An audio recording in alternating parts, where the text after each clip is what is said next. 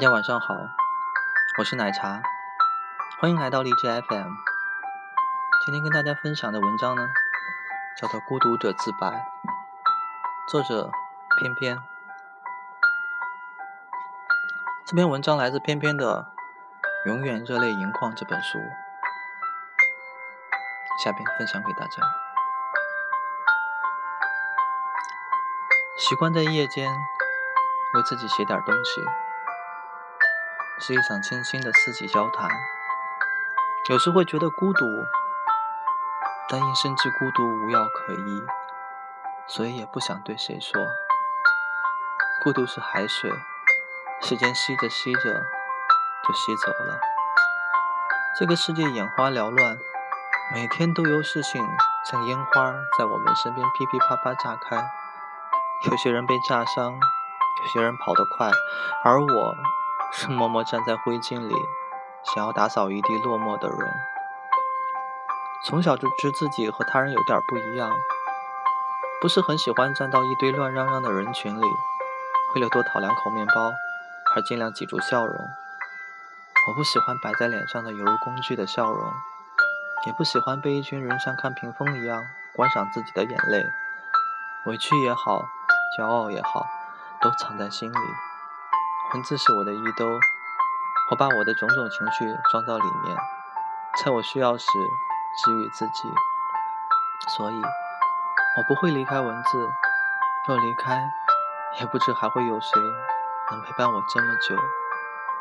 一个人的夜晚，我喜欢无所事事的在房子里走来走去，大抵的路线也就不过是从卫生间、厨房。到卧室，会备上很多的零食，灌到胃里。一个爱吃零食的人会比较童真，而童真的人就爱做些理想主义者的梦。梦里有花园，有爱偷豆子的土拨鼠，有埋在海水里像地壳拱起一样探出头的海豚，还有可以把雨水穿成珠子的亮闪闪的项链。我喜欢做梦，这是我最宝贵的爱好。在梦里。你可以睡去。现实生活里的我，睡觉的时候总是紧攥着拳头。有一次，前男友掰开我的手心，把我的五根指头一一撸平。他说：“你睡觉总是那么紧张，睡觉是个很轻松的事儿。来，学学我。”他在我面前，就像把翅膀展开的海鸥一样展直了身体。